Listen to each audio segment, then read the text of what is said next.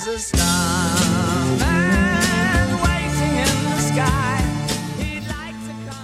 Bueno, pues eh, el otro día hablábamos con un geólogo en apuros, con Naun Chazarra, y nos decía que esto de que ahora no haya, no hay aviones, no hay trenes, no hay nadie moviéndose, pues hace que los conspiranoicos vean incluso ovnis en todas partes. Y estábamos eh, planteando si eso eh, se lo podíamos preguntar también a nuestro experto en astronomía, que es Fernando Ortuño. Fernando, buenos días.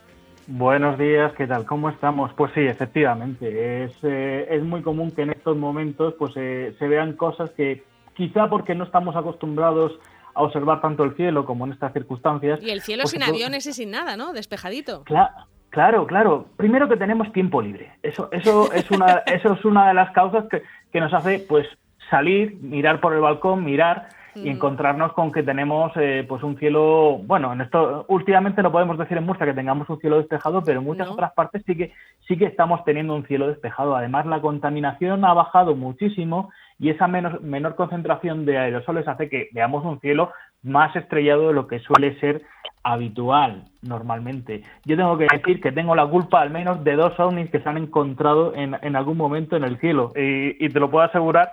Eh, uno de ellos fue hace unos cuantos años en Alicante, en la zona de la Vega Baja de Orihuela, lanzamos un globo a la estratosfera al atardecer y a, digamos a medianoche estábamos recibiendo reportes de muchísima gente diciendo que estaban viendo un ovni. Y era simplemente porque el sol eh, se había puesto a la altura a la que estábamos nosotros en superficie, pero a unos kilómetros de distancia eh, en la altura todavía había había sol y por tanto ese globo se veía iluminado y se veía como una especie de farola gigante en medio del cielo. Era una cosa muy muy muy muy curiosa. Y estos Es días, verdad estos días cuando te han llamado preguntándote, pues eso, si, si, oye, es que he visto una luz, es que he visto tal, ¿qué era al final lo que había visto la gente? Mira, es que se nos, se nos ha puesto justo en el momento, digamos, más eh, donde hay más astros visibles eh, que son bastante luminosos. Tenemos, por un lado, tenemos a Venus en el cielo, tenemos a Júpiter, a Saturno y tenemos algunas de las estrellas más brillantes como son, pues, por ejemplo, Vega en la constelación de la Lira o tenemos a, Sirio en la Sirio en la constelación del Can Mayor.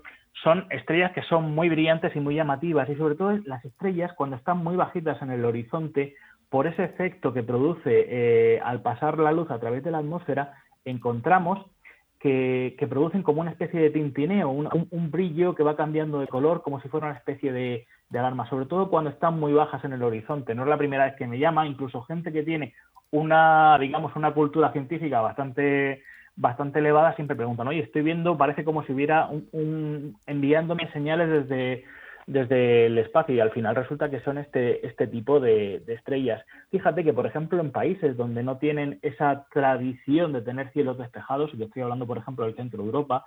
Bélgica o Holanda, eh, están teniendo, justo al contrario que nosotros, están teniendo una racha muy elevada de cielos totalmente despejados. ¿Qué ha ocurrido? Pues que directamente lo que se ha hecho es elevarse muchísimo las cifras de ovnis reportados. O sea, que ellos sí, sí, fli- sí. flipan igual que nosotros, vaya. Claro, lo, pri- lo primero que ver unos cielos despejados en, en Bélgica o en Holanda no suele ser habitual. Y es más, siempre, siempre suele estar acompañado, me contaban amigos que viven por ahí, cuando hay cielos despejados suele bajar mucho la temperatura y la gente tiende a quedarse en casa. Ahora estamos en plena primavera y unas temperaturas que son más benignas para ellos y, se- y están saliendo. Y por eso los reportes en el centro de Europa están siendo más elevados. Ah. Luego, por otro lado, cuando teníamos aquellas cámaras de vídeo de bajísima resolución en los años 80-90, hubo un boom de, digamos, de, de ovnis eh, que se veían, pero claro, esas cámaras de bajísima resolución y con el pulso que tenías, porque eran armatostes muy pesados y tal, te costaba mucho mantener el pulso, pues era muy difícil observar bien. Veías un- un- como una especie de centelleo en la pantalla que desaparecía. Hmm. Con el paso del tiempo, las cámaras han mejorado muchísimo la resolución, eh, han mejorado muchísimo la calidad, la definición, todos los aspectos. ¿Y qué conseguimos con eso? Pues hemos conseguido bajar un poco el nivel de los ovnis que se han visto. Sin embargo, lo que hemos visto estos días, eh, eh, y muchos de estos vídeos lo comentaba con algunos compañeros de, de afición y astronomía y demás, decían, decíamos que estábamos viendo directamente, decían un disco, y era simplemente que habían desenfocado el objeto. Eh, ocurre, ocurre una cosa, las cámaras están acostumbradas a enfocar a, a objetos grandes y de un tamaño considerable, no están acostumbradas a enfocar hacia el infinito. Entonces, cuando tú intentas hacer un zoom contra esos objetos, lo que estás viendo es la cámara intenta enfocar, pero no encontrar el punto a la distancia focal a la que se encuentra realmente, lo que se produce es una difuminación y se ve como una especie de disco, como, si fuera un platillo volante, que, que, sería un poco, por así decirlo, la imagen con la que, con la que nos podríamos quedar. Todo esto, eh, en la mayoría de vídeos que están saliendo esta misma semana, lo estamos viendo uno tras otro. Es más, cuando la persona que, por ejemplo, ha grabado el vídeo vuelve el zoom hacia atrás y enfoca a su ciudad, vemos como la imagen está en el primer momento está desenfocada. O sea que, que, lo que está pasando es realmente eso. Yo diría, diría a la gente que tuviéramos esa, esa tranquilidad, eh, esa mm, debemos familiarizarnos de nuevo con el, con el cielo, con lo que tenemos eh, sobre nuestras cabezas, sobre todo porque podemos disfrutarlo de muchísimas maneras y, y no asustarnos de él. Debemos tener esa actitud abierta y esa actitud de, disfrutar de, los espectáculos que nos ofrece. Ahora mismo tenemos por las noches tenemos un espectáculo maravilloso. Tenemos a Saturno, a Marte y a Júpiter en una fracción eh, del firmamento que cabría perfectamente en la palma de nuestra mano. Está muy muy cerca. Tenemos a Venus que, que, que por las tardes nos está brillando de una manera totalmente espectacular. Con unos prismáticos podemos observar pues nebulosas como la de Orión. La Luna está francamente preciosa. Eso sí, si nos deja aquí en la región de Murcia, nos deja... Sí, es que tenemos, hemos tenido un tren de nubes, ese famoso anticiclón de las Azores que nos evita que nos llegue en verano, nos llegue casi ninguna nube, pues ahora el anticiclón de las Azores se ve que también le han hecho un ERTE o algún tipo de algún tipo de situación lo habrán hecho que ha desaparecido. Está todo raro, Fernando, todo, hasta eso está raro. nos lo está enviando todo para acá, así que estamos aquí, vamos, esto va a ser un vergel de aquí a un tiempo y las alergias pues van a estar totalmente, totalmente disparadas. Eh, oye, otra cosa se me olvidaba. La semana pasada tengo que pedir disculpas, no lo sabía en aquel momento porque eh, os hablé durante un buen rato del cometa, del cometa Atlas. vamos, a, vamos a dejarlo así. Pues el cometa Atlas, eh, lamentablemente, el que anuncié que nos iba a alegrar las, esta primavera y nos iba a permitir verlo, pues a las dos, tres horas de, de haber intervenido con aquí en Onda Regional, eh, nos llega una comunicación a, los círculos astronómicos donde nos dice que se estaba fragmentando, es decir, se ha destrozado, se ha volatilizado ese cometa. Y por tanto, aquellas expectativas que, lamentablemente transmitía la audiencia de, de, pues de una visión impresionante de un cometa, pues parece ser que se han volatilizado. Eso sí, he buscado por ahí y parece ser que han encontrado recientemente otro cometa que, aunque no va a ser tan brillante como este se esperaba que iba a ser, eh, con unos prismáticos es posible que se vea y se llama el cometa Swan, como un cisne, como sería cisne en inglés, pues el cometa Swan que fue descubierto el 25 de marzo, hace nada, hace menos de un mes, pero parece ser que va a ser brillante, aunque de momento va a estar bajito, bajito en el horizonte. Y bueno, otra cosa que también quería, quería comentar, si me dejas, y es que, bueno, he tenido comentarios de, muchos amigos eh, con aquello de que estuvimos hablando de recursos astronómicos y cosas que hacer relativas a la astronomía, mm. pues me han ido, me han ido pasando, pasando algunas cosas y, yo creo que sería bueno eh, comentarlos. En primer lugar, en primer lugar, eh, nosotros estamos confinados, pero hay gente que lo, que lo está muchísimo más, como son los astronautas, que están a 400 kilómetros sobre nuestras cabezas, volando en una estación espacial totalmente cerrada y no tienen la posibilidad de salir. Pero, pero ellos están entrenados y nosotros no. Eso hay que decirlo también, ¿eh? Ellos se han, se han preparado para eso. Efectivamente. Y, bueno, un, pequeño comentario antes de seguir. Eh, parece ser que eh, han estado expuestos, la última tripulación que ha subido esta semana pasada ha estado expuesta al coronavirus, porque uno de los gerifaltes de la Agencia Espacial Rusa que se acercó a ellos ha dado posteriormente positivo en coronavirus. Así que probablemente, Así que están ahí pendientes por si acaso se hubiera dado el primer brote de un virus en el, en el, espacio. También es mala suerte, ¿eh?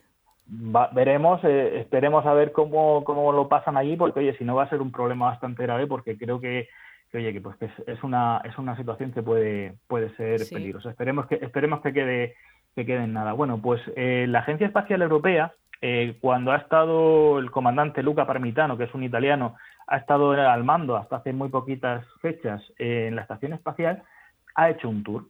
Y ha hecho un tour en el cual podemos acompañarles a través de la estación espacial y visitar todas las estancias y comprobar cómo es la vida dentro de una estación espacial. Y es, mm, sorprendente porque dentro de todo lo que parece de estar en gravidez, de estar en un sitio así, pues oye, tienen sus gimnasios, tienen eh, pues tienen sus aseos, eh, tienen, no tienen una ducha, por así decirlo, porque en gravedad pues tendría muy poco sentido la ducha, pero sí tienen como una zona cerrada donde pueden ducharse, tienen sus cuartos, tienen sus camarotes, tienen sitios donde experimentar y sitios donde esparcirse, donde divertirse, incluso tienen una sala de proyección por si necesitan ver alguna película, en algún momento lo han hecho, y tienen hasta un comedor. Es, es, cosa, es muy curioso, pero compruebas cómo es la vida de ellos en el espacio. Es una hora en la cual puedes salir de un confinamiento y meterte en otro, pero un confinamiento que nosotros... Distinto.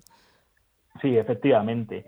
Y luego también, pues una, una buena amiga me pasó por WhatsApp un enlace que es de NASA at Home, que son una serie de recursos para, pues para niños y para no tan niños, donde podemos hacer todo tipo de cosas, desde hacer tours virtuales a lo largo de, la, pues, de, la, de, de, diferentes centros de la NASA, de centros de investigación, de laboratorios y demás, como por ejemplo podemos participar dentro de una misión como Juno, que está en Júpiter, y podemos decirle qué queremos ver del planeta Júpiter. Ah, Así de sencillo. Se le pueden hacer peticiones como los discos dedicados, pero... Eh, ¿Sí? Exacto, puedes analizar, puedes analizar el material que tienen o puedes hacerle peticiones sobre eh, observación de un determinado fenómeno. Por ejemplo, se invita a astrónomos a que hagan una foto de Júpiter y ver qué foto coincide en el tiempo con con la que ellos han tomado. Imagínate, pues yo saco mi telescopio, hago una foto donde se ve Júpiter y sus eh, satélites y encuentran una foto tomada en el mismo momento por esta sonda y, y comparar qué es lo que estaba viendo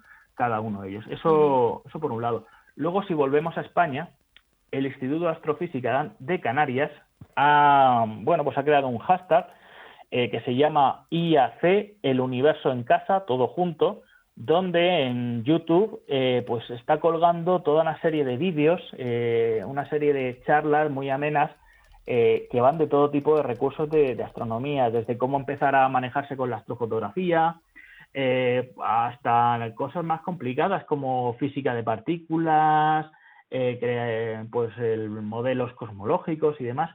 Tenemos una amplia variedad de charlas que las están poniendo, que anteriormente pues estaban hechas en sus en salones de, de actos de aquellos centros, hmm. pues se han pasado al online y están compartiendo este conocimiento con todos nosotros, con lo cual pues se genera se genera pues esta esta cosa mágica que estamos viendo últimamente en la cual eh, pues, pues todos compartimos lo que tenemos compartimos todo lo que tenemos y estamos aprendiendo todos muchísimo más eh, probablemente de, aquí vayan a salir algunas vocaciones en el confinamiento. Siempre se ha dicho que, por ejemplo, pues Isaac Newton le vino bien el confinamiento.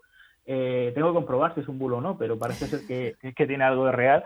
Eh, que Isaac Newton le vino bien el confinamiento de la peste que hubo en su época porque le sirvió para pues para desarrollar la teoría de la, de la gravedad. O sea que, bueno, quizá... A ver si sale algún genio de aquí. Fernando, pues no tenemos tiempo de más, o sea que si tienes alguna otra recomendación, guárdala y volvemos a llamarte. Muy bien, pues nada, muchísimas gracias. Hasta luego. Hasta luego, Fernando. Onda Regional, la radio de tu región.